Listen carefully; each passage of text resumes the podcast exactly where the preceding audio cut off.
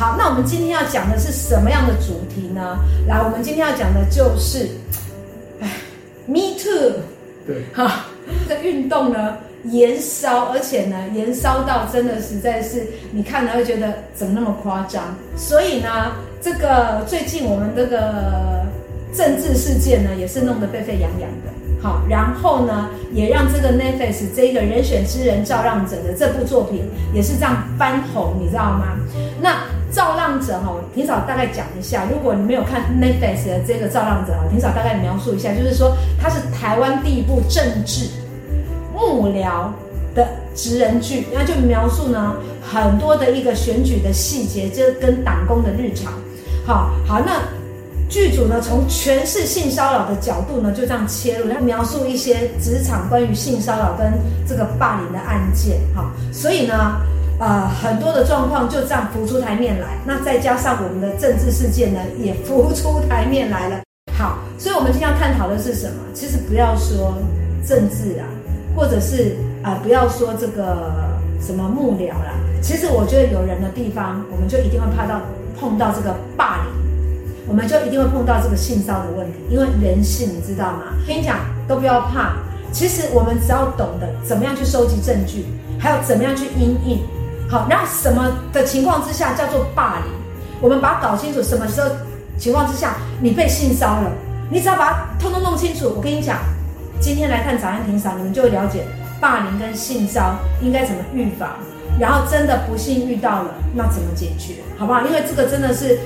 存在于各行各业，好，存在于这个年龄层，没有分年龄层的啦，好，所以我们现在很快的就来请我们的安律师来告诉我们，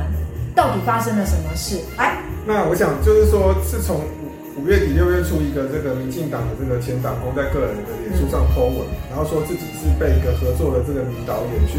搭车的时候是被性骚扰，那就甚甚至是抚摸身体这种多处的部位。那像这个党部的这个长官反映此事，那就被说，就说你为什么当下不跳车啊？然后就说，所以呢，你是希望我做什么？那非常消极，希望把这件事情压下来。那整个事情就会像这个我们刚刚霆嫂讲这个造浪者的剧情一样，就是长官用利用权势哈去做一个。性骚扰，或者是说客户用权势来做一些性骚扰的这个行为，后续到这个长官处理霸凌跟跟这个的这些态度都是非常惊人的相似哈，所以这个事件爆发出来哦，就会引发这个热议啊。那我们先来了解一下哈，什么叫做职场霸凌以及职场性骚扰，好不好？我们先认识一下，因为有时候不是说啊，他稍微跟你讲一句好，然后就叫做职场霸凌，或者是他稍微骂你一句，就是职场霸凌。有时候我们要分清楚哈，有时候不是这样子，有时候你要先界定一下。所以，我们先来认识一下什么是职场霸凌跟职场性骚扰。来，律师。那其实是大家去看一下法律，其实对职场霸凌并没有明确了这个定义。但是根据其实我们劳动部分相关判决的解释，其实可以归纳出哦以下的三点，只要有三个符合这三个要件的话，其实就是属于这个职。职场的这个霸凌，第一个要件就是他必须要刻意去伤害，有一个刻意伤害的行为。那第二个就是说要有非偶发性一种长时间的做霸凌的行为。那第三个就是直接间接的造成劳工这个身身体哦心理的一些伤害的这个三个要件，所以必须要符合这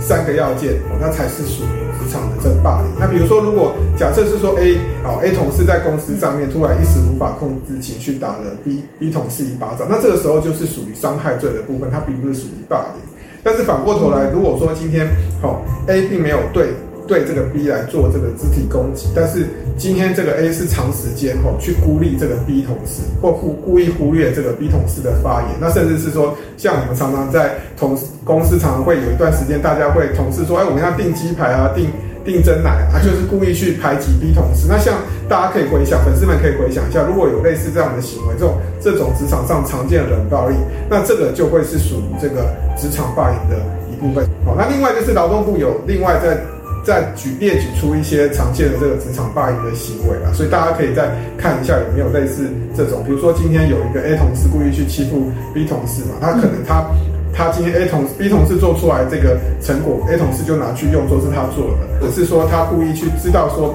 说这个 B 同事的就是他自己的这个底线在哪里，那就故意去挑战他，让他很不舒服。那像这种行为，只要有一种故意、持续性，然后对于这个被害者有身心伤害的这个损害的话，都是属于职场霸凌的行为。OK，好，所以我们现在知道说，哦，原来安律师已经帮帮我们点名出来，就是说什么叫做职场霸凌？你遇到霸凌，就是第一个有刻意伤害的行为。好，不是偶发性的，是长时间的啊，长时间的，再来直接或者是间接造成造成我们那个身心的一个伤害。那还有讲说，哎，故意去孤立你，或者是讲一些言语上面好去啊、呃、讽刺，或者是去刺激你的，好，或者是包含刚才律师有讲一个我们可能比较不知道，就是明明是你做的，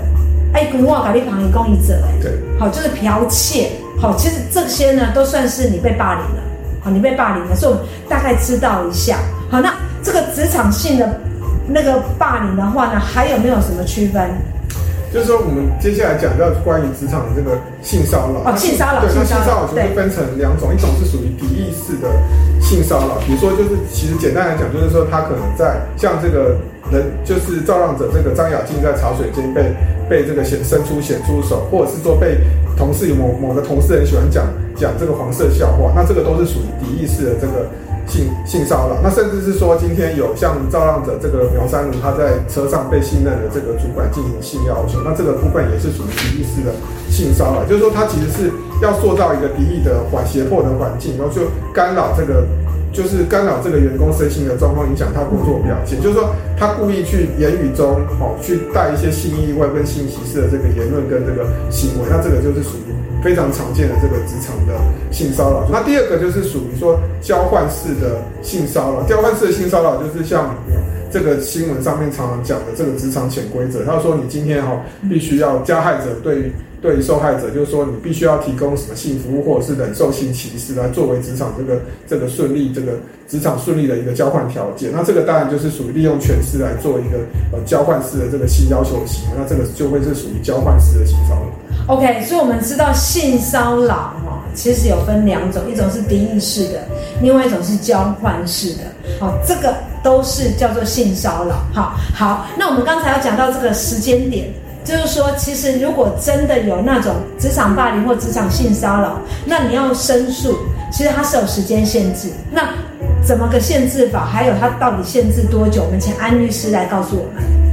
好，那就是说，这个就是常常像像这个最近 MeToo 的事件，其实都是有些都是隔半年以上。那大家就是说，哎、啊，我今天过了半年，那大家可能有点法律法律常识，说，哎，我如果提起刑事的的告诉是六个月以上，那这个事件都过六个月了，那到底是可不可以提告？那有没有什么其他的方式可以处理呢？所以我们接下来就跟大家讲一下，如果你要去做申诉或相关的这个主张你的权利的时候，你要怎么会不会有时效这个限制？好，那。第一个呢，就是属于这个职场霸凌的这个部分。那职场霸凌其实是说，这个部分其实是大部分就是要看县市政府有规定说申诉的期间啊。那目前其实是说，自从霸凌行为开始哦发生后的一年内，哦，你可以向你的这个公司来主张说你受到职场霸凌哦。所以你要记得说，如果你真的在公司发生了霸凌，你就必须要在一年内提出。那提出之后，当然你你你会提，大家粉丝们有人会说，那我公司不处理怎么办？那公司不处理，接下来就是向当当地的劳工局或劳工处来做相关的申诉，那请请劳工局、劳工处来做一个介入。但现实层面会遇到什么问题？就是你今天提出了，你怕你没有工作嘛？好，对。那当然这个部分，如果你今天假设你已经严重到说这个霸凌行为持续到你已经去看身心科了，那你不提出这个行为。那这个时候，这个环境就是对你更不友善，那其实会加剧你的病情。所以这部分你可能必须要勇敢的提，因为其实劳工局处也是要要求督促公司，哦，不能有这样的一个敌意的环境。所以你今天在公司遇到这样的事件的时候，你如果跳出来，是不是因为有可能今天你受到职场霸凌，不是只有你自己，可能其他的人，因为其实大家看很多电视剧啊，像像这个我们之前讲讲的这个所谓韩剧的这个部分嘛。嗯、这个校园霸凌，其实他对象也不会只有一个嘛。那当你可能有身处在这个职场霸凌的环境，嗯，那如果你不主张的话，其实就会让这个环境更恶劣，可能会让更多人受伤害。OK，好，因为有时候哈，安律师有时候其实不是不主张，而是不知道怎么主张。那这个主张会不会让自己二度伤害？其实这个也是，我想也是大家考量的点。可是安律师说哈，我们针对职场霸凌来讲。如果你不提出来，然后你就会过了那个期限了啊，这样子是自己的损失。那再来，你不用怕，如果老板不处理，你往劳工局、劳工处去做主张，你只要有证据，他们回头来会要雇主负责任，所以这个是有连带关系的。所以基本上来讲哈，如果是一个正规在经营的公司，他可能不知道，诶，他的公司有一些同仁们产生这些问题。如果他是一个正派在经营的，我想你跟他主张，你跟他讲有这样的情况，他们应该会去，就不就不要等劳工局跟劳工处，他们应该就会处理了。好，所以有时候不是说不能，不是啊，我们就闷不吭声，因为闷不吭声，你就是变成这个叫做什么那个。助呃助纣为虐，对对对，对，所以有时候我们真的不懂，我们真的不要怕，懂了之后呢，就不要怕去处理。你的处理其实是帮到整个公司跟你类似的人，他们免受伤害。好，所以这个时间点我们记一下。好，那再来呢？讲到这个，刚才是职场霸凌嘛，那职场性骚扰有没有它的时间性？对，那其实是遇到这个性骚扰，其实是我们就必须要根据性别工作平等法，你必须做一个申诉。那这个部分其实是说被害者可以随时提出申诉的啦。好，那所以这个部分大家就是说，如果你真的过了哈，假设你不要担心过几年，你只要提出来，其实公司。主要就是督促公司必须要去对这个这个所谓的职场的这个性骚扰，必须要做出相关的处理，必须要改善这个所谓不要打造一个这个所谓的这个不要被性骚扰这个环境。那第二个部分是说，事件发生后六个月内，你必须要向犯罪地的这个这个警察局，或者是向地检署提起告诉。哦，所以像这个名嘴朱学仁的事件，那当然这个可能中间他已经有跟这个众议员道歉了，那当然就众议员后来也是。就觉得可能也他是公众人物，他也不想把这个事情声张，就继续就就放到现在。那当然是因为三星他继续有这样的行为，所以他就忍不住，他就爆出来。哦，所以我觉得他也是很勇敢。不过其实是。我们今天，当你在职场遇到性骚扰，你要对于这个加害者要做做出进一步的提提起这个刑事的告诉，请你记得一定要在事发后的六个月内提起刑事的告诉。那这个部分就会有涉及到这个所谓强制这个触碰罪的这个性骚扰罪的这个问题。哎，好，那现在呢，我们转过来讲。刚才是我们受害者，可能我们是雇员呐，哈，去工作的人。好，那如果是老板，你今天是开公司的，是公司的负责人，你怎么样因应这个职场霸凌，好，或者是职场性骚扰，你怎么预防你的公司底下有这一些宵小，好，怎么怎么弄呢？来，我们请安律师来告诉你，好不好？好，来。对，那这个就是回过头来，就是跟大家讲一下，当你是遇到所谓职场霸凌，好，那当然就是也包括。所谓的性骚扰，这个公司必须要建立一个预防职场霸凌的一个相关的措施。那其实劳动部有要求说，其实要就是雇主要做一些，比如说评估的机制啊，或者是说透过一些预防霸凌的一些措施啊，甚至是建立一些。所谓的这个职场霸凌跟性骚扰的相关的规范，同时也要做一些相关的降息啊。好，所以你你可以回去检视一下你的公司到底有没有做这些措施。如果没有的话，其实这部分也是可以跟劳工哦，劳工当地的劳工局处来做一个反映。那没有的话，其实这个公司还是会被被相应的会有一些罚款。那第二个部分就是要，当你发生职场霸凌，跟你跟这个主管反映，你跟公司反映，他没有处理的时候，其实是这个时候就是在。对于你公司的申诉跟应变的机制没有处理的话，其实是这部分劳工局处也会督促说，必须要做一个所谓纠正跟跟处理的一个措施啊。所以这个部分其实是说，如果当你遇到的话，请你记得说说，你必须要去去完成，就是说你你你一定要跟公司反映，如果没有做没有做的话，其实劳工局处可以介入处理，说公司到底有没有做这样的处理，没有的话，哦，其实当然就是第一个当然就是会受到劳工局处的采访，那当然的话。第二点就是说，当你你已经去被职场霸凌，已经受不了，那这时候你去有一些身体科的诊断，那你是不是对霸凌者提出一个你可能提起民事的告诉？那这个时候相对应雇主也要负连带的责任。所以这个东西就是说，你也不用担心说啊，这个公司同事可能你你做这个球场，可能这个公司同事跟你一样是领这个死薪水，那其实是因为雇主没有没有建立好这样的环境，那其实是你如果最后。受不了你离职了，那这个时候你回过头来请求这个精神损害的时候，是雇主跟这一个同事要负连带的责任。所以用这个今天这个这个主题是跟大家讲说，如果你可以要求公司做一些防堵的预防的措施，或或说处理的措施，然后他都没有做，那你最后忍不住，你最后受不了了。那你就离职。离职之后，你身心俱疲，那你回过头来求偿的时候，这时候是包括谁？包括这个霸凌你的、霸凌你的这个这个公同事，还有包括这个公司，也要连带负损，害赔偿的责任。OK，好，所以呢，其实其实大家不要担心，好不好？不要担心。所以刚才安律师讲的就是说，其实你进到一个公司，这个公司本来就要帮我们的在职的员工去做这些训练了。那如果真的已经都事先都讲了，都训练好了，你还发生了一些霸凌事件，这个老板真的要跳出来，主管真的要跳出来，即刻纠正，这样子的行为是不允许、不容许在我们公司出现的。如果你再出现，那我怎么赶紧处理啊？哈，所以其实一定要先出来。可是有些可能会碍于什么，就真的是默默冷处理，或者是官官相护，好，或者是哎长官跟长官，或者是这个呃就是挂钩，你知道吗？哈，那这个呢都不用担心，只要你有证据，其实你就有办法好翻盘。翻盘，OK，可是这些还是要有一个时间点，还是要有一个时间点。好，那说到这个证据，我现在马上呢就要来到我们今天的重头戏了。很多东西哈，就在于法律的问题，它是强调证据，强调你有什么可以去证明你说的这些事情，或者是你产生的这些过程，它可以支撑你，好，让你的结果变得不一样。所以这个收证呢，你怎么收证，其实是非常重要的。所以，我们现在赶快请安律师来告诉我们：如果你真的遇到了职场霸凌，或是职场性骚扰，你可以怎么样？你可以怎么样保护自己？好，那你必须怎么样收集证据，好不好？来，安律师。